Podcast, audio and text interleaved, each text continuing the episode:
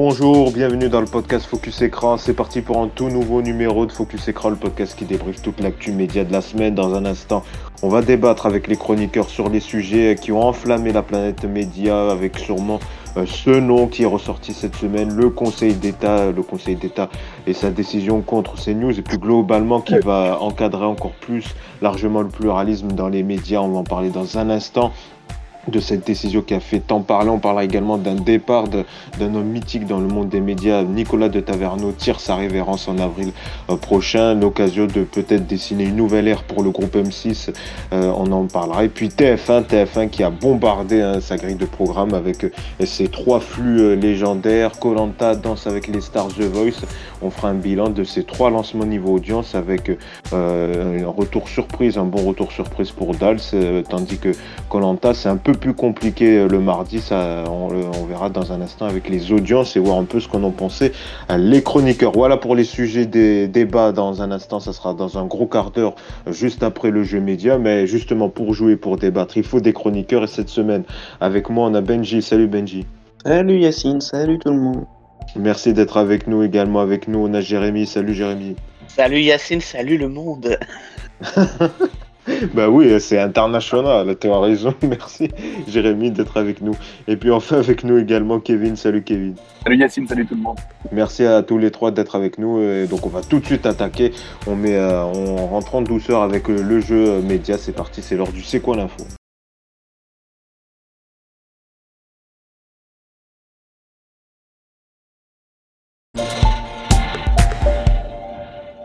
L'info, c'est simple. Donc, on va jouer sur les infos médias qu'on n'abordera pas dans la deuxième partie. Et je vais donc vous donner le nom d'une personnalité, une citation ou un chiffre. Et vous devez retrouver l'info média qui se cache derrière.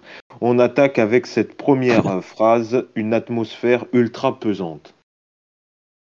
Une atmosphère ultra pesante. Quelle info média se cache derrière? C'est vague. Très vague. C'est vrai que c'est vague, une atmosphère ultra pesante. Ça parle d'une émission du service public. Dans les coulisses d'une émission. Ah, euh, je sais. Ah, c'est pas dans quelle euh, époque? Ah, c'est Jérémy, bravo Jérémy. C'est ah, Est-ce que, est-ce que, tu peux être un peu plus précis sur euh, un peu pourquoi une, une, une, une, une atmosphère ultra pesante? En quoi ça fait référence? Franchement, je vais être honnête, pas du tout, parce que j'ai dit vraiment au pif. T'as dit au pif Ah bah alors là, je sais pas si je le compte le point. Moi, je, me suis dit on a affaire à, je me suis dit on a affaire à des experts médias. Euh. non non, ça répond au pif. Je crois que Benji avait la réponse. Écoute, le pif de l'expert. Voilà, bah c'est ça. je crois que Benji avait la réponse. Est-ce qu'il a. Non, mais il, me semble que c'est un problème entre De Chavannes et Salamé, ou euh, Salamé accuse De Chavannes de toujours lui couper. C'est ça, ouais. Bon, allez. Exactement, allez, je, je fais 0,5, voilà, 0,5 chacun. je, vais, je vais dire un truc, ça m'étonne même pas. oui, parce que c'est vrai qu'on en parle souvent, déjà à l'époque, quand on avait annoncé la mais, mais, dans touche, même dans Touche pas à mon poste, il l'avait dit, hein, dans, ça avait été dit. Hein, euh, c'est ça, bon, alors après, la de mort, alors après, ça reste public la source, mais c'est vrai qu'en tout cas, il y a eu une enquête cette semaine euh, sur les coulisses de quelle époque où on apprend notamment donc que depuis euh, plusieurs semaines. C'est un peu tendu entre Christophe de Chavannes et, Léa Salamé. Euh, dernier exemple en date, l'émission de la semaine dernière où il y a eu euh, notamment euh, de Chavannes qui reprenait souvent, qui coupait Léa Salamé lors d'une interview. Et la séquence a dû être complètement coupée au, montage parce que Léa Salamé, voilà, un peu remontré, un peu gueulé sur de Chavannes parce qu'il prenait un peu trop de place. Donc euh, voilà, après, euh, c'est vrai que déjà, euh, ça s'inscrit dans un contexte un peu plus compliqué, puisqu'il a sorti son livre, là dernièrement, Sans filtre, où là aussi, il y a plusieurs anciens collaborateurs déjà qui ont, qui ont un peu critiqué l'attitude de Christophe de Chavannes en coulisses, en disant quoi là, il était en retard, qu'il parlait mal aux, équipes de production. D'ailleurs, Valérie Benaïm aussi en avait parlé qu'elle avait pas gardé un très bon souvenir de sa co-animation des 100 plus grands avec avec deux Chavannes. Donc voilà, affaire à suivre donc pour, euh, pour le duo de Chavannes Salamé qui était en best-of hein, ce week-end euh, parce que euh, voilà, c'était les vacances et ça reviendra en inédit le week-end prochain. Donc allez, 0505 pour pour Benji, Jérémy. Je suis, je suis sympa. Le pif, t'as un peu sauvé, euh, Jérémy. On continue avec cette deuxième info euh, média, Maya Loke. Maya Loke. Ah, je sais. Elle a Benji. Il y a- présenté le 20h. Pardon. Vas-y, Benji. Elle a, a présenté pour la première fois le 20h de France 2 ce week-end. Eh oui, c'est une bonne info. Première, euh, Ah, un je point pensais que pour, euh, c'était le nouveau single de Dragostar Intei. Non, non, non, c'est euh, c'est bien ça, c'est bien la nouvelle euh, Joker. Ah, pas nouvelle Joker, parce qu'en fait, euh, normalement, c'est Thomas Soto, mais Thomas Soto a pris une semaine de sauté. Euh, a pris une semaine de congé, donc il était indisponible. Et on apprend dans Le Parisien que de toute façon, la direction de l'info comptait tester Maya Loki, qui anime actuellement euh, Télématin euh, le week-end. Et donc, voilà, ça tombait bien. C'est un, concours de circonstances qui ont fait que bah, l'animatrice de Télématin présente le 20h durant ce week-end. Niveau audience, là, dernièrement, par exemple, ce samedi, le 20h a réuni 4 millions de téléspectateurs, donc des audiences plutôt, plutôt bonnes pour la Joker de la Joker. C'est vrai que sur France Télé, c'est toujours compliqué, les Jokers de, des journaux. euh, c'est c'est pas comme TF1 où, voilà, tu sais, le week-end, c'est euh, Audrey Cro- Crespo-Mara, la semaine, euh, Jacques Legros et, et Julien Arnaud. France 2, c'est, ils trouvent toujours des, des subterfuges. Une fois, c'est Jean-Baptiste Marteau, une fois, c'est Nathaël de Rinxins, une fois, c'est Julien Benedetto. C'est vrai que depuis ces dernières années, c'est souvent compliqué euh, les, les, les jokers des, des éditions de, des journaux de France de Benji. Je sais pas. C'est Ouais, mais une remarque qui revient souvent. C'est ça, c'est des jokers de jokers de jokers. Parce que euh, les jo- souvent, en fait, le problème, c'est que les jokers ont une tranche autre part. Alors, c'est souvent sur France Info, je prends Karine Basse l'an dernier, euh, euh, ou Julien Benedetto, il me semble. Voilà. Mm. Ou alors là, Thomas Soto, qui fait télé matin la semaine, il remplace Laurent Dalloz, donc forcément, il faut qu'ils prennent des congés à un moment. Et donc, il faut de- des jokers, des jokers qui eux-mêmes ont leur propre tranche. Et donc, voilà. Donc, c'est un truc, euh, c'est un truc sans fin et euh, c'est c'est franchement catastrophique. J'ai hâte de voir quand même pendant les JO si les titulaires ne vont pas partir en vacances au mois de juillet et d'août, si les jokers. Enfin, je sais pas du tout comment ça va se passer. Qui va Ouais, c'est vrai que ça va être un- ces- dans 15 Ça va, être un, ça va être un gros casse-tête. Mais ouais, dans le Parisien, d'ailleurs, qui ont fait un T'inquiète article. pas, ils vont être bien payés pour rester pendant les JO. Hein. Non, mais je Oui, pense et que puis- tout le monde va vouloir le faire, même les pas. Hein. Bah déjà, elle est à Salamé, elle sera pas en vacances parce qu'elle va animer une quotidienne euh, les JO. Donc euh, déjà, elle est à Salamé. euh, Alors, en euh, si je dis quotidienne. pas de bêtises, alors si je dis pas de bêtises, il y a son mari qui fait les, c'est c'est lui qui a, elle qui a son mari qui fait les européennes. Oui, Oui, non, mais ça sera après les JO, et puis ça sera pas politique. Donc, euh, ça sera sportif, euh, il y aura, il y aura pas de politique là-dessus. Elle va animer une émission où elle sera avec les sportifs, des artistes, ça va être une quotidienne. Et puis, ça sera passé les élections européennes. Ça sera en juillet-août. Donc, euh, voilà, déjà, a priori, Alors, au début, ça Euh, devait être avec. les, les Jeux Olympiques, c'est en juillet-août. hein. Tu dis que les européennes, c'est en juillet-août. euh.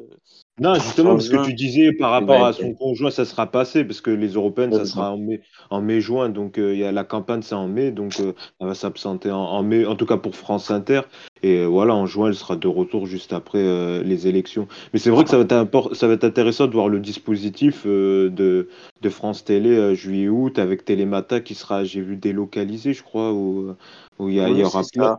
Mais les, les journaux les, les deux JT aussi. hein. Les, Ah oui. le Télématin, les JT de 13h. En fait, euh, toute la journée de 6h à minuit, ils seront au même endroit. Ah ouais, donc ouais, ça va être. On fera un petit sujet là-dessus dès qu'on aura un peu plus d'infos, euh, dès qu'on aura le dispositif complet. Mais voilà, d'ailleurs, le Parisien qui a fait un article sur Maya Loke, donc euh, peut-être on peut s'attendre que voilà, si ça se passe bien, on la reverra peut-être un peu plus souvent. Euh, et elle a l'air d'avoir en tout cas euh, plu à la direction, ses, ses débuts ont l'air d'avoir plu. Euh, un point pour euh, Benji, 1,5, 0,5 et euh, pas de poids pour Kevin, mais c'est pas fini encore, hein, Kevin. Il reste encore deux, euh, deux jeux, deux questions encore. On continue avec septembre 2024. Septembre 2024. Septembre 2024. Il va y avoir un changement au niveau des Quand on va En finir les JO, non, je déconne. Ouais, bah, oui, ça sera passé là. Ouais. Ah, les JO Septembre. Non, paralympique, pardon. Non, non, c'est pas ça. Septembre 2024. Ça concerne une marque. Un changement d'une marque. Média. Ah, je sais. Benji, Euh, France Bleu qui devient euh, qui devient Ici. ici. Oui, c'est- ça. locales de France. Ouais, c'est ça. Alors, c'est un peu un cafouillage parce qu'au début, il y a Céline Ah ouais. Pigalle, la directrice de France Bleu, qui a donné une interview à France Bleu Berry, à France Bleu Berry, parce Bleu. qu'ils inauguraient, ils, ils inauguraient les, les nouveaux plateaux. J'allais entendre nouveaux- France, 2 blaireau, France Bleu Blaireau. Non, non, France Bleu Péry, qui donc avait ses nouveaux locaux et donc elle s'est rendue sur place pour, euh, pour la première. Et donc elle disait euh, oui, euh, voilà, France Bleu va laisser sa place ici à partir de septembre. Et là, il y a eu depuis un peu un rétro-pédalage en disant d'abord, on va tout faire pour que la marque soit connue par les auditeurs avant que le changement soit fait. Donc a priori, ça sera pas septembre, on- ça sera un peu plus tard. Donc c'est vrai qu'un changement de nom, d'ailleurs, on avait déjà fait un sujet où il y avait un journaliste qui était venu nous parler, parce qu'à l'époque, c'était déjà dans, les dossiers, hein, dans les plans de, de, Sybille Veil et, de Delphine Ernotte, euh, sur, ce, changement de nom. Donc, euh, c'est vrai que c'est toujours compliqué, surtout que c'est un public âgé. Euh, France Bleu, c'est mythique, hein, tout le monde l'a dans, dans, sa tête. C'est vrai qu'un changement de nom, c'est toujours compliqué. Benji, toi, qu'est-ce que tu en as pensé de cette décision et un peu de ce rétro-pédalage?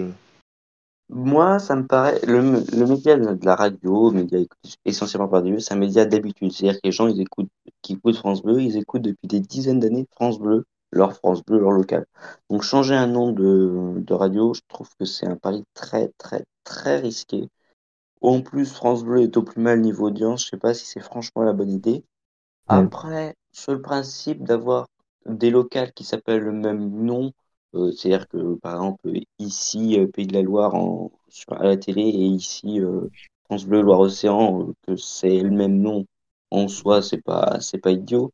Mais changer et à la fois les locales de France 3 et à la fois les locales de France Bleu, ça me paraît quand même un pari très risqué pour au final pas grand-chose, je pense.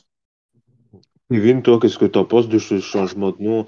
Le dernier changement de nom en date en niveau média, c'est ça reste, euh, demi- je pense, euh, les chaînes du groupe RMC Story, non? Euh, numéro 23, je crois, je sais plus, c'est quand qu'il y a eu dernièrement un changement de nom d'une chaîne ou d'un groupe. Ah non, il y a eu euh, Virgin Radio qui est devenu Europe 2. Voilà, par exemple, qui est. Ouais. Après, moi, de mon avis, honnêtement, sur le changement de, de nom de France Bleu, je pense que en soi, comme, voilà, comme disait Benji, le- les personnes qui écoutent France Bleu sont relativement âgées. On va pas se mentir. Celles qui regardent Bah oui. France 3 aussi. Et je Mm. pense qu'on a déjà tous entendu de notre entourage des personnes plus âgées que nous qui aujourd'hui encore regardent Antenne 2. Donc en vrai, Oui, ou FR3, ouais. mais ouais, FR3. ou FR3. Mais ouais. Non, mais c'est vrai. Que ça s'appelle ici ou que ça s'appelle autrement, pour les gens, ça, euh, ils continueront, ils continueront d'écouter France Bleu, même si ce sera plus France Bleu. Ou, enfin, après, oui, la situation est pas claire, mais je pense que c'est un peu une tempête dans un verre d'eau. Oui, c'est ça, t'as raison, parce que de toute façon, euh, malgré même toute la campagne promotionnelle qu'elle promet, euh, les gens, euh, même plusieurs mois plus tard, ils diront ouais, euh, mais te- j'écoute France Bleu, quoi. Donc euh, voilà, ça mettra, Oui. ça mettra du, ça, ça, ça mettra du temps. Surtout que, comme le disait Benji, euh, l'audience est pas top en ce moment pour France Bleu. C'est peut-être certains disent que, en tout cas certains disent qu'à France Bleu, que voilà, elle, elle essaye de marquer sa patte et de que dire que voilà, la patte Pigalle à la direction, ça aurait été de changer le nom de, de, de France Bleu, voilà. C'est une décision un peu par ego, voilà. Après, chacun est libre euh, de, de juger euh, ses propos. Donc, un point pour euh, Benji encore, donc deux et demi, et euh, Jérémy et, et Kevin un peu à la traîne. On, on finit avec ce Ah dernier. Je, je pense que vous allez trouver vite Ah, fait. Et, Pas vraiment. et- si, là, je pense que si. Edoui Plenel. Pourquoi Edoui Plenel a fait l'actu média? Ah bah, Ah, j'ai il quitte Mediapart. Ah, j'ai pas entendu. Je sais pas c'est qui qui a dit en premier. Parce qu'il y a deux Euh, C'est personnes moi, qui ont parlé. Jérémy. À Jérémy Ah ben allez, je le donne. Oui, en effet, on l'a appris cette semaine, le journaliste euh, qui a cofondé euh, le site d'investigation Mediapart en 2008 a annoncé sur France Inter son départ donc de la présidence de, de ce média euh, mythique hein, qui, a, euh, qui a notamment révélé l'affaire Cahuzac ou encore le témoignage de Adèle Hanel en, en 2018-2019.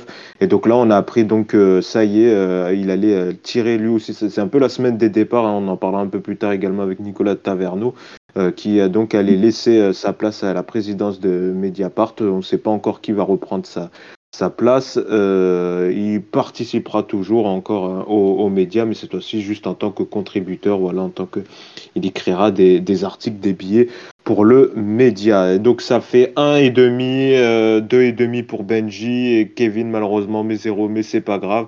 Mais c'est Benji qui gagne cette semaine le C'est quoi l'info malgré tout. Félicitations. Fait euh, débat. On va donc revenir sur cette décision euh, qui a fait beaucoup parler, euh, vraiment, celle du Conseil d'État contre CNews, mais en fait plutôt qui va réguler de manière générale le pluralisme dans les médias audiovisuels. Alors pour reprendre un peu le, le contexte, le cheminement de cette décision, tout part donc d'une saisine de l'ONG Reporters sans frontières qui date de 2022 qui reproche donc à CNews d'être devenue une chaîne d'opinion accueillant des invités majoritairement de droite et d'extrême droite. Alors, la haute, juridiction administrative a donc rendu sa décision cette semaine et donc elle a demandé à l'ARCOM de réexaminer dans un délai de six mois le respect par la chaîne CNews euh, de ses obligations en matière de pluralisme et d'indépendance de l'information. Alors, il y a un aspect d'indépendance que là, on n'en parlera pas trop. Le, celle qui a fait le plus parler, c'est en matière de pluralisme.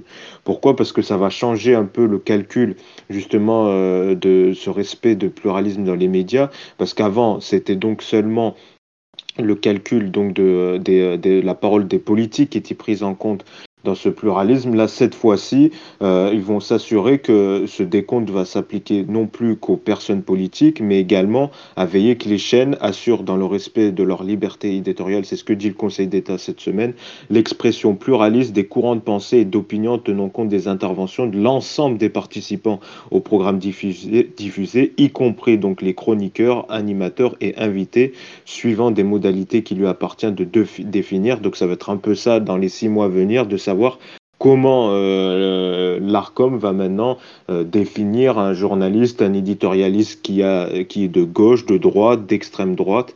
Et donc c'est vrai que ça, ça va mettre un peu à la panade euh, les médias parce que par exemple France Inter, Cyril Lacarrière a, a fait une chronique là-dessus. où Bizarrement, il a il n'a pas très bien accueilli cette décision euh, euh, de, de- de- du Conseil d'État en disant que voilà, c'était une matière un peu à, à engendrer la liberté éditoriale des, des médias parce que euh, on crée, on dit sur CNews, mais cette décision, ce respect donc euh, du pluralisme de, pour les chroniqueurs, éditorialistes, invités, animateurs, elle va pas s'appliquer à CNews. hein. Voilà, c'est vrai qu'on a dit CNews, ça va s'appliquer à tous les médias. Voilà, à tous les médias, donc y compris euh, France Inter. Et donc c'est vrai que cette décision a, été euh, mal accueillie, euh, notamment par CNews, où toute, la semaine, il y a eu vraiment un vrai arc en disant CNews, voilà, ou qui est bafoué par la liberté éditoriale, la liberté éditoriale de CNews doit être bafouée par cette décision et cette nouvelle et ces nouvelles règles. D'ailleurs, CNews qui a battu des records d'audience encore cette semaine. hein. Alors, on ne sait pas si c'est un cause de, à effet ou pas de cette décision. Euh, toute cette semaine, euh, CNews, du lundi au vendredi, en tout cas, était première chaîne info. Euh, il y a eu même un record d'écart entre, les, entre BFM et CNews jeudi, où par exemple CNews était leader à 3,8% de part d'audience, contre 2,6% pour BFM. Il y avait plus d'1,2 point d'écart entre les deux chaînes. C'est le plus grand écart jamais enregistré entre les deux chaînes info. Et plus globalement, euh, par exemple, cette semaine, euh, euh, CNews était à 3 euh, et 2,9 pour euh, BFM. Et puis même, on le voit, euh, ça c'est pour du 1er au 15 février, voilà, pour l'instant, où euh, BFM est à 3% et 2,9 pour CNews, donc il y a 0,1.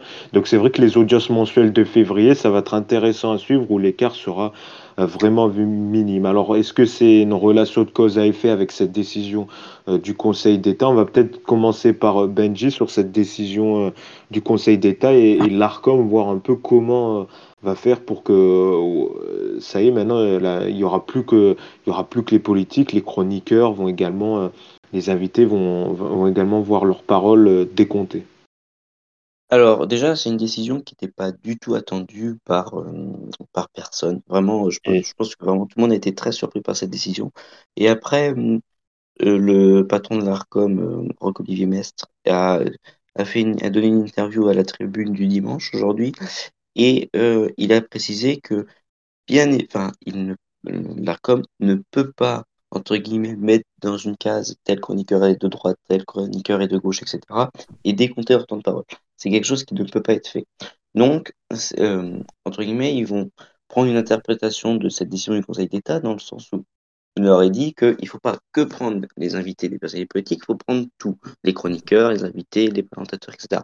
Mais ça va être très compliqué de comment est-ce qu'ils vont juger sans le, décompte qu'une euh, qu'une euh, une chaîne ou qu'une radio ne res- respectent cette obligation ou ne respectent pas cette obligation. Ça va être, je pense, très compliqué. Je J'ai vraiment franchement du mal à imaginer les mises en œuvre, sachant qu'ils peuvent, euh, il a déjà dit, ils ne peuvent pas décompter le temps, ils ne le décompteront pas, le temps des chroniqueurs. Donc, euh, je ne sais pas comment, sur quelle base est-ce qu'ils vont se, sur quelle base ils vont se baser pour euh, dire euh, CNews est une chaîne d'opinion, une chaîne d'information, il faut la sanctionner, Ouais. et surtout quel type de sanction il peut y avoir, puisque ça, ça serait une décision. euh, c'est pas comme un débat où il n'y a pas une maîtrise de l'antenne, etc. C'est, euh, ça va bien au-delà, ça va sur le fondement même de la chaîne. Donc, comment est-ce qu'ils peuvent agir après sur ça? Euh, vra- Vraiment, ça pose en fait beaucoup de questions auxquelles on n'a franchement pas de réponse euh, à l'heure actuelle. Bah même Rocco-Olivier Metz, tu le disais, euh, dans son interview à, à la tribune du dimanche, il dit pas grand-chose. hein. Même lui, on sent qu'il, pour l'instant, euh, euh, Je pense- face, à, face à cette décision, euh, c'est un peu compliqué. Comme tu le dis, euh, il peut pas décoter le temps de parole. Après, euh, euh, certains disent que on pourrait se baser sur les propos de la personne durant l'émission, en disant que si par exemple il est contre euh, contre le port du voile euh, dans l'espace public, c'est quelqu'un qui est plus de droite ou d'extrême droite ou sur d'autres sujets. Certains disent que ça sera peut on sera une personne, on va l'afficher. Bah, c'est pas fiché, mais on, on, on la catégorisera en fonction de sa participation à des mouvements ou think tank, euh, à, à certains think tank politiques. Donc c'est vrai que c'est complexe. euh, Le sujet est complexe déjà. C'est vrai que déjà, voilà, on savait que le temps de parole des politiques était décompté. Là, tu le dis, Benji, ça sera pas le même sort pour euh, les chroniqueurs et, et invités. C'est vrai que c'est un sujet euh, complexe à, à- à comprendre. Peut-être Jérémy sur cette décision. Moi, il y a quelque chose qui ne tient pas parce qu'il y a. Là, tu viens de parler du voile, ok, c'est tiré sur. euh, c'est tiré, c'est plus vers la droite quand Oui. quelqu'un est contre le voile. Mais par exemple, euh, l'antisémitisme, tu passes sur quel bord politique? Euh, Parce que historiquement, on la mettrait à l'extrême droite, mais actuellement, avec les propos de Jean-Luc Mélenchon, on a tendance à le mettre vers l'extrême gauche. Donc, tu vois, donc si l'ARCOM doit décompter sur des propos, tu vas, tu vas, il va décompter quel parti politique? Oui, c'est ça, c'est oui, c'est comme tu le dis, c'est un casse-tête, on ne sait pas pour l'instant. euh, et je pense que même eux, ils savent pas encore comment ils vont procéder à, à, à, à, à, à- à ce- à cette nou- à ces nouvelles obligations, parce qu'elles se basent de- à une, elles se basent à partir de la loi. hein, voilà, c'est juste une interprétation plus extensive qui maintenant se limite plus qu'aux paroles des politiques. Mais euh, euh, Après, le conseil, euh, en tout cas, le Conseil d'État, lui, s'est basé sur la loi de 86 sur euh, la liberté euh, euh, de communication des, des médias et des obligations, notamment euh, les diverses obligations qui, qui obligent les médias qui sont liés à des conventions euh, par l'ARCOM. Mm. Benji, je crois qu'il voulait commenter. Ah, vas-y, vas-y. Non, vas-y, vas-y, vas-y. euh. Bah Ah non, mais vas-y, je vois que tu parles. Non, Après, il y a d'autres questions que je me pose, c'est que en fait, on parle de CNews et C8, justement parce que sur les réseaux sociaux ou même dans les médias, c'est beaucoup porté par des par des chroniqueurs de par des chroniques par des personnes de, de- des politiques de gauche. Mm. Faut pas se le cacher. Il y a depuis ils ont, certains n'ont toujours pas digéré l'épisode de Louis Boyard avec Hanouna.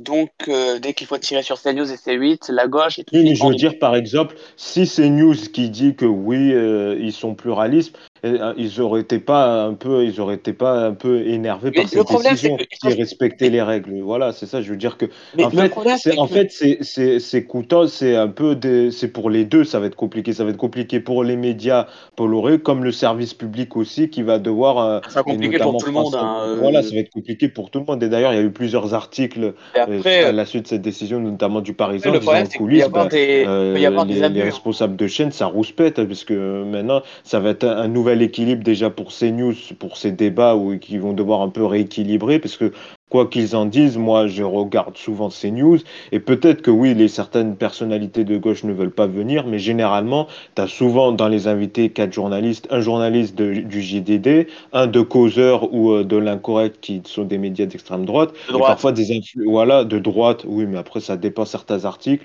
Et puis, il y a généralement, il y a peu de personnes de gauche, euh, faut l'avouer. euh, franchement, généralement, les débats. normal, la gauche refuse.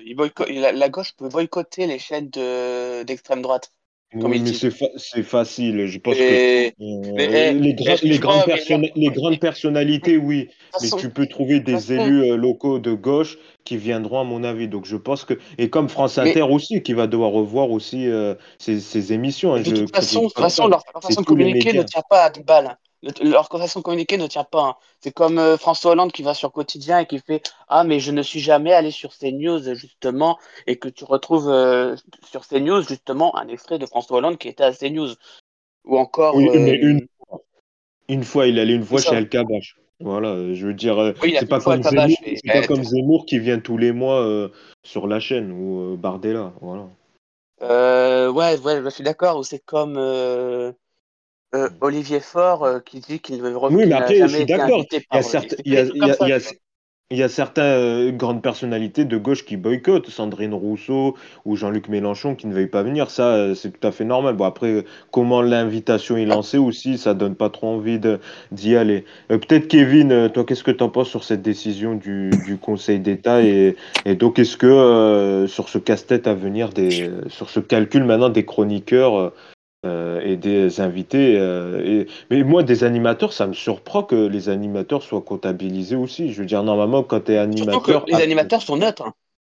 bah, en principe, après, ça dépend certaines En principe. émissions. Mais euh, Ouais, voilà. bah, je pense que oui, en fait, pour moi, le- ce- cette, décision de l'ARCOM, elle a surpris tout le monde parce que je pense que eux-mêmes ne savaient pas comment s'en sortir. Parce qu'ils veulent pas froisser aucune chaîne, mais qu'en même temps, il y a quand même des choses à redire. Mais, ouais, aussi des politiques, bien sûr. Je pense qu'honnêtement, c'est encore une fois un gros effet d'annonce, mais qu'en fait, il pourra jamais rien avoir parce que ce sera trop compliqué à gérer. Ou alors aujourd'hui, il va falloir aller dire à CNews, euh, bah écoute, euh, écoutez, euh, à CNews, euh, Philippe de Villiers a été plusieurs fois candidat à la présidentielle, il ne doit plus avoir d'émission sur votre chaîne. Ou alors, vous donnez la même C'est- émission. Ça s'appelle de la censure. Mais ouais, mais, mais exactement. Mais ou alors, ça veut dire, bah, s'il y a une émission à, à De Villiers, et ben à ce moment-là, vous donnez une émission à Arlette Laguillet. Bah, non. Enfin, je pense que honnêtement, derrière, eux-mêmes ne savent pas dans quelle direction ils vont et qu'il n'y aura rien parce qu'au final, on ne sait pas quelle san- si c'est pas suivi. Tu le disais tout à l'heure, quelles sanctions seront apportées, on ne sait pas. Comment ça sera calculé, on ne sait pas. Je, ouais, je suis un peu, un peu, un peu perdu dans cette histoire. C'est encore flou. Et Benji, euh, toi qui suis souvent, euh, qui suis attentivement les audiences, et d'ailleurs on peut voir ton compte sur euh, X, Twitter, arobase Benji Media. Cette semaine, c'est news. on ne sait pas si c'est une cause à effet, mais il y a eu beaucoup de records d'audience, notamment le matin lors des pros à 9h, justement, où il y avait un face-à-face avec Christophe Deloire, le secrétaire général de Reporters sans frontières, où il y a eu un échange musclé pendant une heure. Ben, il a battu son record d'audience le matin, plus de 600 000 téléspectateurs. Et comme je le disais au début de l'introduction de ce débat, euh, CNews a été première chaîne info durant du lundi au vendredi, euh, avec notamment un grand écart le jeudi entre BFM et, et CNews d'1,2 points en avantage pour euh, le canal 16. Ah oui, totalement. Alors, est-ce que c'est une cause effet Ça, vraiment, personne ne peut le dire. Ce qui est vrai, c'est qu'il y a une non-actualité qui pèse sur BFM TV qui fait des audiences euh, un peu moyennes, un peu basses. Et euh, on ne sait pas pourquoi, et moi je pense que c'est dû en tout cas. Euh, euh, CNews est vraiment très en forme et surtout est très en forme sur les deux créneaux de Pascal Pro et on va dire un peu Christine Kelly. C'est vraiment, je veux dire, c'est pas comme si la chaîne complète faisait des records historiques du matin au soir. C'est vraiment Pascal Pro qui est en énorme forme. Il a quasiment fait 20% de part de marché euh, cette semaine, je ne sais plus quel jour.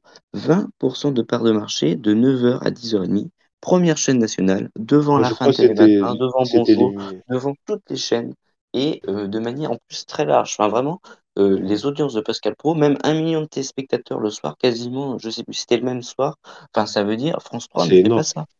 Avec euh, vos jeux citoyens et tout le sport, ils font pas le million. Euh, même France 5 avec C'est à vous, euh, de 20h à 21h, ils font, ils font souvent pas le million. Donc, c'est pour dire à quel point euh, Pascal Pro a été puissant cette semaine. Donc, je pense que vu qu'il y a un effet entre guillemets quasi que sur Pascal Pro, je pense qu'il y a un peu moins de cause à effet sur euh, cette décision du Conseil d'État. Ça a donné un écart historique entre les deux, entre BFM et CNews. CNews a battu BFM de plus d'1,2 point jeudi. Ça n'était simplement jamais arrivé en 15 ans. Sur aucune actualité de rien du tout, ça n'était jamais arrivé. Donc, euh, voilà, à voir. Après, forcément, euh, la non-actualité aussi pèse un peu sur BFM TV. Ça, peut- Mm. ça aide aussi un peu, un peu CNews. Mais euh, ouais, les audiences de février sont très intéressantes à suivre. Là, du 1er au 16, il y a un, léger avantage pour BFM TV. S'il n'y a pas de grosse actu d'ici la fin du mois, on peut voir au moins une égalité sur BFM CNews, voire CNews leader sur un mois complet, ce qui serait historique. Mais pour l'instant, en tout cas, malgré les bonnes audiences de CNews, il y avait une interview il y a quelques jours ou quelques semaines d'Hervé Bérou de, BFM qui disait qu'en tout cas, euh, ça, même malgré les bonnes audiences de CNews, nous à BFM, on veut privilégier, euh, privilégier l'info, préférer l'info et que voilà, ça ne sera pas du débat euh, à 100%. Et notamment, il faisait référence aux 20 heures de requis, à l'échec de 20 heures de requis, qui était une émission qui avait un peu délaissé l'info et que voilà, BFM, l'ADN de BFM, c'est de l'info en direct avec les équipes, les reporters euh, sur le terrain. Mais ça va être intéressant de suivre euh, ces audiences-là et puis on va voir un peu ce que l'ARCOM, maintenant ils ont six mois, hein, donc euh, on va voir un peu que va faire l'ARCOM après cette décision du Conseil d'État. On poursuit les infos médias de la semaine avec euh, un départ. Il y a Edoui Plenel qui quitte Mediapart, mais il y a un autre euh, grand homme de médias qui euh, va quitter dans les prochaines semaines le directoire du groupe M6, c'est Nicolas Taverneau. Nicolas Taverneau, on en, parlait souvent d'M6 en ce début d'année, qui a été un peu compliqué niveau audience. Ben là, il va quitter le directoire du groupe M6. Ça a été annoncé cette semaine dans une interview au Figaro. Alors, euh, c'est vrai que c'était pas forcément prévu. En tout cas, euh, il n'y avait pas eu de grosse fuite hein, euh, de, son départ. il a, je crois qu'il lui reste encore deux ans. Il a, son mandat, il a été renouvelé il y a quelques années. Il lui restait encore un an, un an et demi. Donc, il part un peu plus tôt que prévu. Il partira en avril prochain. un des cofondateurs de la petite chaîne qui monte, qui est montée durant ces dernières années avec des programmes mythiques. On se souvient d'une chaîne au début à dominante musicale qui est devenu après une émission avec euh, de service, avec les super, avec Super Nanny, c'est du propre, Pékin Express également, les autres émissions mythiques, le lancement du Loft également en 2001, euh, qui a fait tant crier d'encre, euh, on se souvient, qui avait mis les projecteurs sur M6 avec les, les locaux d'M6 qui ont été au début de, du lancement de l'émission de cette télé-réalité qui a été saccagé, hein, qui avait fait beaucoup parler. Je pense que c'était l'un des grands coups de Nicolas Taverneau durant sa, sa présidence il laisse donc euh, la chaîne, il confie euh, les rênes donc du groupe M6, M6 qui est plus seul avec ses petites sœurs W9, Sister. Et également euh, les, les radios hein, du groupe euh, RTL, maintenant il y a RTL, euh, les, les Fun Radio, RTL2, donc voilà, c'est maintenant un gros, c'est plus qu'M6 toute seule, il laisse quand même un, gros groupe en difficulté, on le disait en audience, hein, on va voir aussi ce que va faire David Laramendi, c'est donc le nouveau directeur, le nouveau président du directeur du groupe M6 qui arrive, qui dirigeait M6 Publicité, ancien banquier, qui va donc devoir faire face à de nouveaux enjeux comme je le disais, avec cette nouvelle plateforme qui va être lancée en, mars prochain, M6 ⁇ qui va tenter de rivaliser notamment euh, celle de TF1 qui a été lancée en début d'année, puis aussi les problèmes d'audience hein, dont on en parlait euh, déjà. On va voir un peu euh, quelle va être la, la, la patte Lara Mendy, même si ça va être un peu compliqué, puisque Taverneau l'a dit, voilà, il sera toujours là un peu pour aider. Donc on va voir quelle marge de manœuvre, est-ce que déjà il aura une marge de manœuvre ou pas pour, pour euh, imprimer sa patte euh, sur ce départ donc de, Nicolas Taverneau, euh, surnommé un peu le radin, hein, qui avait beaucoup, qui voilà faisait attention au coût de, programme de, ses émissions. Benji, Benji, quelle a été ta réaction à, ce départ et puis sur les perspectives d'avenir avec cette, avec ce nouveau président du, du groupe M6? Bah déjà, premièrement, très surpris parce qu'il dans les règles, dans les statuts du, du conseil de direction, il, devait euh, partir en 2015. Il avait fait oh. renouveler pour partir après 2020, renouveler jusqu'à 70 ans, et là il avait renouvelé pour pouvoir y rester jusqu'à 75 ans. Donc euh, je ne m'attendais pas à ce qu'il parte, en tout cas dès 2024. Donc euh, ça, première, première surprise. Et après, bon, pour ce remplaçant, j'avoue, franchement, je ne le connais pas et pas grand monde ne connaissait avant, avant il y a avant la semaine dernière. Donc voilà, j'ai été très surpris et après, je trouve que bon, c'est peut-être le bon moment pour euh, les CM6. Les audiences commencent à être un petit peu en déclin et ce qu'il va pouvoir ramener, il va finir sa, carrière de dirigeant sur un grand plan sur le digital, sur euh, la plateforme M6 qu'il a annoncé donc euh, en même temps? Et donc voilà, il aura quand même fait un, des énormes chantiers sur M6. M6 est quand même la quatrième chaîne de France, qui n'était pas du tout gagnée quand elle a commencé à 1% de peur de marché il y, a, plus de 35 ans. Donc euh, voilà, il aura fait un énorme travail. Et euh, est-ce qu'il y a eu une patte, Nicolas Taverneau? Alors, et sur les coûts des programmes, et sur le fait d'être une machine à, à FRDA, et sur le fait d'avoir des résultats et des bénéfices euh, records pour une chaîne, quitte à privilégier les bénéfices plutôt que l'au- l'audience sur les, sur les 4 ans et plus. Oui, c'est l'une des chaînes les plus rentables. Oui, voilà, c'est la chaîne la plus rentable d'Europe, euh, voilà, et euh, ça a été le but de Nicolas Taverneau, c'est pour ça qu'on l'a surnommé le radin, c'est parce qu'il faisait très attention à tous ses programmes, et, et, euh, il faisait très attention à ce que les programmes soient très rentables. Donc, euh, après, moi je trouve que M6 a énormément de chantiers. D'une part, entre guillemets, ils tentent des trucs qui ne marchent pas du tout en ce moment. D'autre part, ils ont des programmes ultra identifiés qui sont à leur 20e saison quasiment, pour certains en bout de souffle, et donc il va falloir euh, soit penser à les arrêter, soit penser à les renouveler. Donc c'est un autre gros chantier. Et après, il y a un troisième chantier qui a été un peu, qui a été commencé, mais euh, doucement, on va dire. Il y a eu l'arrivée de, ce- c'est sur la grille journée, il y a eu l'arrivée de Ça peut vous arriver en codiffusion cartel, qui marche pas trop mal. Il y a Mm. les matins qui sont pour l'instant, euh, qui, étant donné qu'ils ne peuvent pas dégager une grosse rentabilité, ont été délaissés. C'est des rediffusions d'incroyables transformations. Et euh, les après-midi, c'est pareil, assez faible, à 4-5% de part de marché. C'est franchement pas trop digne d'M6. Et donc, euh, voilà, sur le 14h-18h, alors il va peut-être y avoir The Hit List, il va y avoir Juste le Prix, un nouveau feuilleton, sûrement entre le 19h45 et scène de ménage. Donc, euh, à voir, à voir. euh, mais Et il le y a chantier énormément de radio chantiers. aussi. À RTL qui après, bien connaît sûr, aussi des RTL qui est, difficultés. qui est en baisse. Voilà, il y a énormément de chantiers à mener. Et euh, franchement, Nicolas Terno a fait un travail euh, exceptionnel, incroyable, pendant ses 37 ans, depuis la création d'M6. Il y est depuis quand même le premier jour, avec Jean Drucker. Et il a fait un travail exceptionnel. On peut que le que féliciter pour tout ce qu'il a fait. Moi, je pense que c'est en plus le très bon moment pour euh, laisser la main.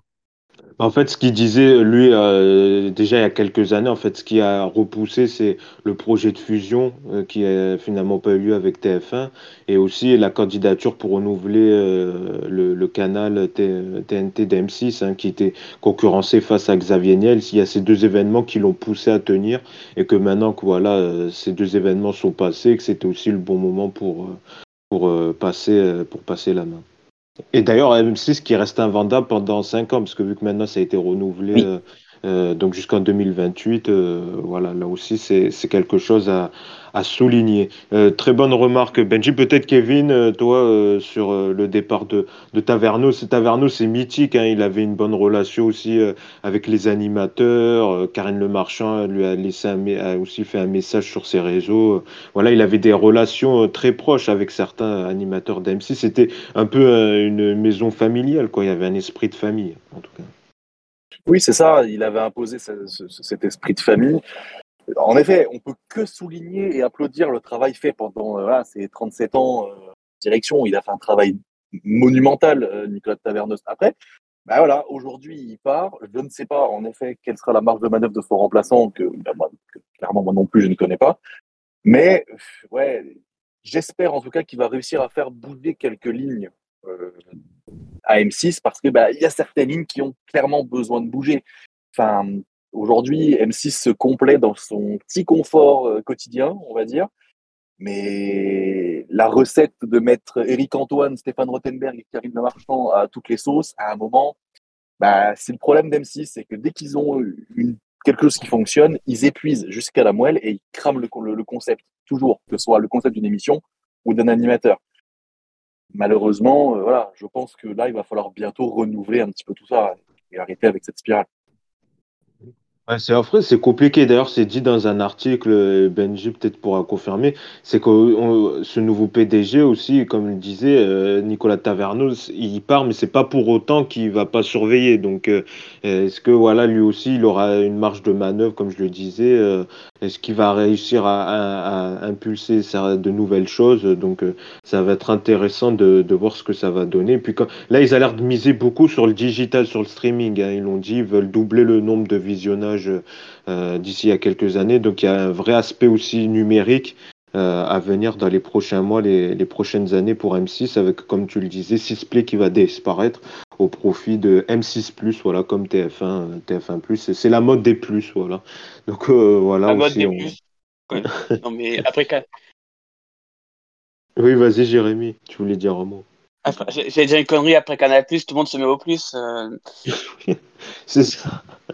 Voilà, mais donc on, on, verra ça, on va suivre ça de très près. On passe d'M6, on va parler de TF1, TF1 qui, euh, euh, voilà, après la Starac terminée, bah, a lancé ses trois programmes phares. Hein. Là aussi, on dit qu'M6 a beaucoup de marques vieillottes. Bah, c'est aussi le cas de TF1 avec ses trois grands divertissements qui ont été lancés. The Voice, il y a deux week-ends, ça c'est revenu. Cette semaine, c'est Colanta qui est revenu ce mardi et Danse avec les stars qui est revenu avec plus d'un an de pause ce vendredi alors si on pourrait faire un classement Danse avec les stars, c'est un peu une surprise qui, a, qui est plutôt bien revenue ce vendredi. La première partie a rassemblé 3,9 millions de téléspectateurs soit 20% du public. La seconde partie, 3,6. Ça fait en moyenne donc une moyenne de 3,7 millions de téléspectateurs.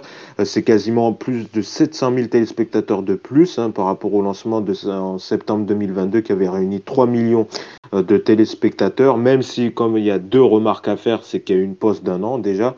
Et puis le lancement, c'était en septembre 2022 de la saison de septembre 2022. Là, on est en février. Et donc, c'est vrai que logiquement, le total télé est un peu plus élevé en février qu'en septembre où il fait toujours beau. Et euh, là, donc, le, le, lancement était un peu plus propice euh, pour Danse avec les stars. Mais en tout cas, c'est un bon score. Hein. Euh, c'est une belle surprise pour Danse avec les stars. C'est aussi le cas de The Voice qui se stabilise autour des 4 millions, qui était d'ailleurs leader ce samedi soir. Hein encore, euh, comme je le disais, euh, qui approchait les 4 millions de téléspectateurs euh, en moyenne, avec des gros scores sur les, ménagères, à 36% pour la première partie, 40% pour la deuxième. Et le bonnet d'âne, ça sera un peu pour Colanta, hein, qui décidément le mardi, ça imprime toujours pas. Un plus mauvais démarrage pour le jeu d'aventure présenté par Denis Brognard, à 3,6 millions de téléspectateurs, soit 18,7% du public, quasiment 3 millions de téléspectateurs pour la deuxième partie euh, c'est en baisse hein, par rapport à, déjà l'an dernier, hein, euh, à la même période, euh, que le lancement avait réuni 4,1 millions de téléspectateurs pour la première partie. Donc c'est quasiment 600 000, 500 000, 600 000 téléspectateurs de moins, et ce qui fait encore le plus mauvais démarrage pour le jeu d'aventure de Denis Brognard. Donc sur ces trois grandes marques fortes, la surprise d'Als, The Voice qui se stabilise, même si on le sait que les auditions à l'aveugle, c'est ce qui marche le plus, donc on va voir durant la suite. Et Colanta le mardi qui imprime toujours pas. Quels sont vos commentaires, peut-être Kevin, sur ces, sur ces lancements de ces trois marques phares de TF1 bah, ouais, pour les reprendre dans l'ordre. Euh, alors, Danse avec les stars, grosse surprise sur le succès. Euh, je m'y attendais pas. Après, je pense que TF1 a aussi écouté le public de l'émission, c'est-à-dire que euh, ils sont venus un petit peu au, aux bases de l'émission en rappelant, bah, voilà, Jean-Marc Généreux qui, n'était plus là, même si pour sauver un peu les meubles la dernière saison, il me semble qu'il l'avait rappelé pour une fois ou deux fois comme ça de temps en temps. Euh, le retour de Fovoto dans le jury, des anciens danseurs qui reviennent et surtout bah, un casting où pour le coup les gens sont tous identifiables, même s'ils sont pas ah forcément tous des Mm. Ils sont, ouais, c'est un très bon casting. Les dernières années, Danse avec les stars, à titre personnel, il y avait toujours 4-5 personnes, je ne savais pas du tout qui elles étaient. Donc si moi je ne connais pas, je pars du principe que euh, moi j'ai une échelle pour mesurer si quelqu'un est connu ou pas. Je me dis, est-ce que ma mère connaît cette personne? Si ma mère ne connaît pas cette personne, c'est que cette personne n'est pas connue. Et là, ils les connaissaient tous cette année? Mais Ouais, mais bien sûr. Parce que même ah, même Nico Capone, elle connaissait Nico. Euh. parce qu'elle l'a vu dans ma singer. Ah oui, c'est vrai, c'est vrai. Et ouais, donc, elle savait plus ou moins qui c'était. Au mmh. moins son visage. Enfin, voilà. Après, voilà. Pour, voilà. Après, pour la partie euh, The Voice, je fais mon mea culpa parce que ici, même dans Focus Écran, on avait parlé euh, tout début de saison. Et j'avais dit, oui, c'est sûr, il rappelle Mika, c'est pour sauver les meubles, c'est la dernière saison. Et ben en fait, euh, The Voice, grosse surprise pour moi en tout cas, sur les auditions à l'aveugle, fait plus de scores que la Star Academy. Et ben, je pensais que la Star Academy allait franchement couler complètement The Voice, eh ben, je suis très surpris. Je, euh, ouais, je ne l'attendais pas. ils font 400 000, 500 000 de plus. La deuxième saison de la Starac, elle était un peu aux F. Hein. Euh. Ouais, bien sûr, bien sûr. Mais je, franchement, je ouais, je m'attendais pas à voir des scores comme ça sur The Voice. Après, voilà, comme tu disais, on va attendre de, voir la suite des auditions à l'aveugle, les, les, émissions un peu plus plan-plan. À mon avis, ça va se rétamer, c'est sûr. Oui, ça, à mon Euh, avis, les, les ba- à partir des battles, tout ça, ça va tomber au score de, de, de, de la Starac à, à des 3-4. Comme chaque 3-5. saison. Comme chaque saison de Voice. C'est ça. et après, pour, euh, pour finir avec Colanta, oui, clairement, le lancement n'est pas très bon. Clairement, la programmation le mardi, c'est une connerie. Maintenant, je suis curieux de voir les, les résultats du replay. Il y a une surdose? Pas, je trouve pas. Il n'y a qu'une saison par an désormais. On a connu bien plus les années passées. hein. Donc, euh, ouais, je suis curieux de voir les chiffres Ouais, sur- qui, à mon avis, vont être énormes. Alors, Jérémy, toi, qu'est-ce que tu en penses de ces trois lancements aussi?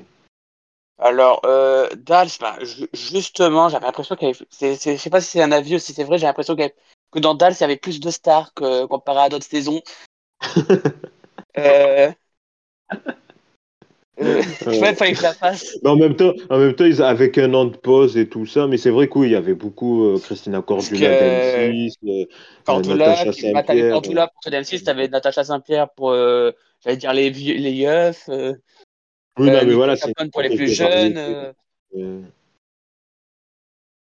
et. James Danton pour les fans de séries américaines. Donc, euh, James Danton. Ça, c'est bien l'accent français, Danton. Danton, Danton, ouais, bah ouais. C'est son côté Voilà, bon. révolutionnaire qui a pris le dessus. Non, j'ai connu. Donc, ouais, toi, t'as plutôt bien aimé le casting, t'as regardé un peu. Euh, euh, J'ai regardé un peu. euh, bah, de toute façon, après, il y a eu beaucoup de com sur, euh, bah, sur, sur, sur, sur certains spectateurs un peu idiots qui se sont dit que ça serait très intéressant de s'en prendre à Nico Capone parce qu'il n'a Oui, pas le physique du danseur. euh, Ah, moi, ça m'a un peu agacé, qu'ils fassent un communiqué pour des. euh, Et d'ailleurs, c'est légitime. hein. oui, oui, oui. pour des Alors stars, mais qu'ils ont rien avait- pendant trois mois, euh, des jeunes de 20 ans, c'est dont c'était leur première télé, euh, il y a eu zéro commentaire pour la Starac. Donc, euh, ouais, moi, ça m'a un peu surpris le. voilà, le- il n'y a rien eu. Ouais. T'avais vraiment cette impression que c'était vraiment la communication pour l'émission de la dernière chance. On s'est dit, on va faire une grosse communication comme ça, les gens vont venir voir s'il y aura des suites à ça.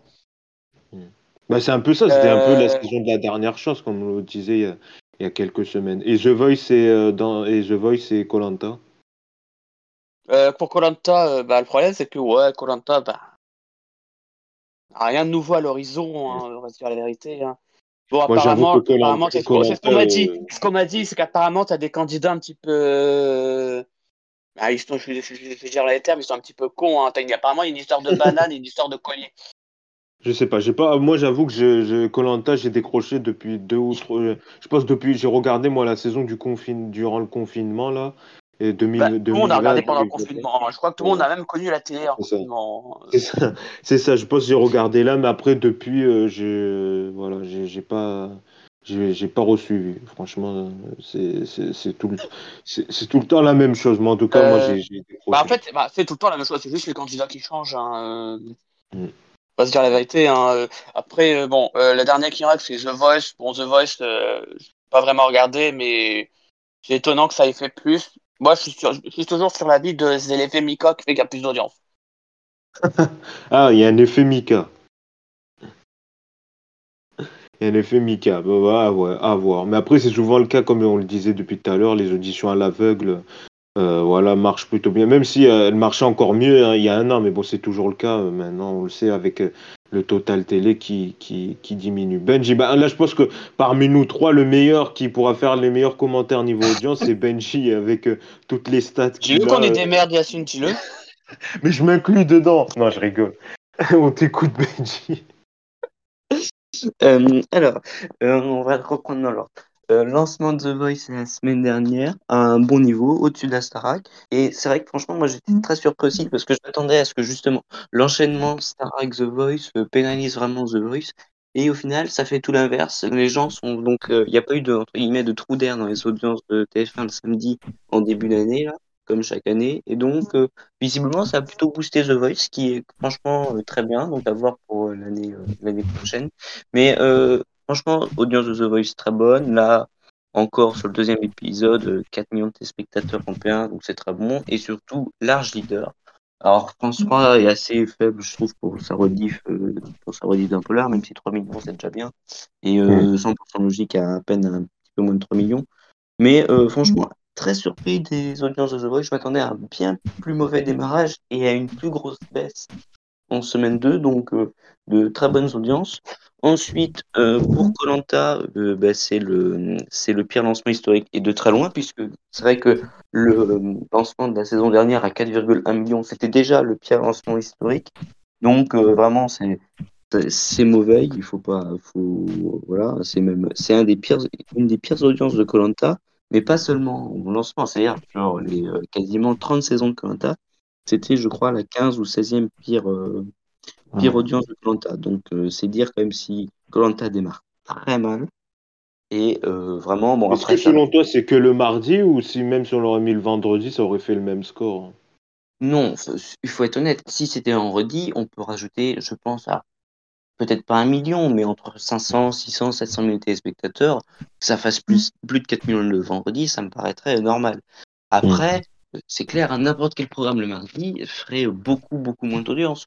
Donc euh, voilà. Après, ils ont un problème, c'est que les séries font 2 millions, donc euh, faire 3,3 avec Colanta, c'est déjà bien en soi pour la case du mardi, mais c'est très faible pour Colanta et le fait d'être programmé constamment à la case du mardi, quand même, euh, face à la Ligue des Champions, etc., ça quand même, ça nique un peu le jeu quand même. ça commence pas à devenir faible, mais je veux dire, si on démarre à 3,3 millions la moyenne sur le premier épisode, qu'est-ce que ça va donner au bout de 10 épisodes? Et euh, enfin, par rapport au coût que ça engendre, Colanta, c'est un programme qui coûte très cher. Donc, euh, si la saison est sous les 3 millions, enfin, après, le problème, c'est ça, c'est que, que quid de la pérennité de Colanta à moyen, à moyen terme? Pas là en je crois qu'ils 2024, sont en train de 2025. retourner, ils sont en train de retourner une saison où il y a les castings qui sont ouverts, je crois, j'avais vu passer il y a quelques Oui, voilà, non, mais de toute façon, il y a toujours. Là, ils ont une saison, ils vont, ils ont déjà fait un casting pour la prochaine, et je suis sûr que à la fin de celle-là, ils vont rouvrir un casting. Enfin, je veux dire, il y a toujours au moins de, quasi deux saisons assurées d'avance. Ils signent deux, Mm. deux saisons à l'avance. Donc, il n'y a pas d'inquiétude pour Colanta en 2024, 2025, euh, voilà. Mais euh, D'ailleurs, petit aparté là- aussi sur la série de lundi, qui euh, la tribu qui fonctionne pas non plus. On parle beaucoup d'M6, mais TF1 aussi, c'est compliqué. Ah ben, la tribu, ça a été euh, sur les dix dernières années, et donc 700 programmes de fiction française, ça a été la troisième pire audience d'une fiction française.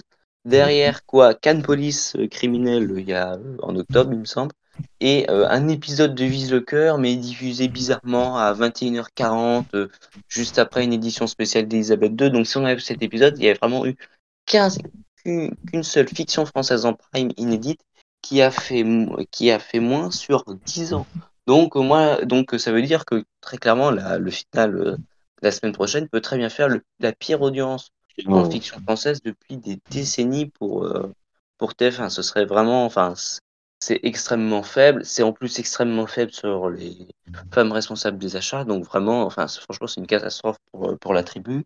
Colanta, c'est un bon démarrage, il faut, faut être honnête, même s'il y a beaucoup de programmes qui seraient très contents de faire 3,3 millions euh, le mardi. euh, pour la marque, c'est faible, surtout au vu du coût que ça, du- surtout au vu du coût du programme. Et par contre, Dals, c'est euh, un lancement excellent, quasiment exceptionnel, parce que très clairement, la case du vendredi, depuis qu'il n'y a plus Colanta, c'est très très rare les programmes qui font plus de 3,5 millions.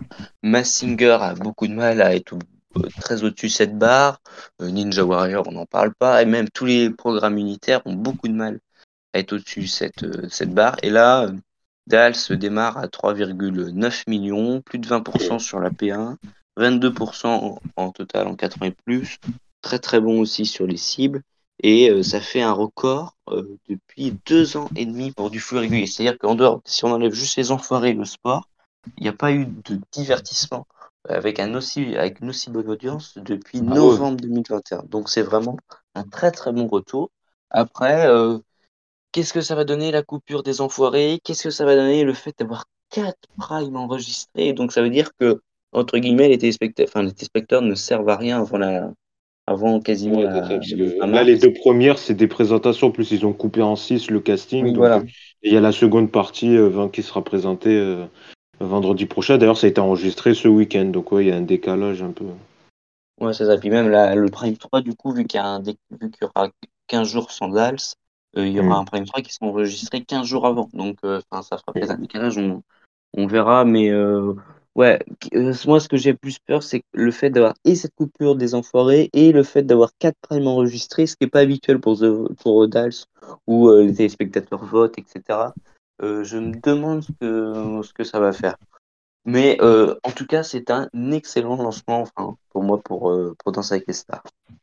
Voilà, ben on va suivre les audiences de très près, comme tu le dis, ça va être intéressant à suivre euh, pour Danse avec les stars qui est revenu avec une grosse pause donc d'un an qui a l'air d'avoir euh, et puis une programmation le vendredi plutôt en hiver qui était sa programmation de base hein, je crois la première saison historique c'était en février 2011 donc euh, c'était euh, ils ont retrouvé ils sont revenus un peu à leur programmation du début euh, euh, après qu'ils aient basculé en, en, septembre là généralement peut-être que si ça marche ils laisseront le programme en, en fin d'hiver en février euh, et non plus le passer en septembre donc ouais, ça va être intéressant à, suivre ces audiences et voir si Colanta va remonter et, The Voice avec euh, la fin des, euh, des auditions à l'aveugle. Bah, c'est la fin aussi du podcast cet épisode. Merci à tous les trois, Benji, Jérémy et Kevin, d'avoir commenté toute cette actu euh, média qui était encore riche cette semaine. Nous, nous, évidemment, on revient la semaine prochaine pour un tout nouveau numéro. D'ici là, passez une très belle semaine à tous.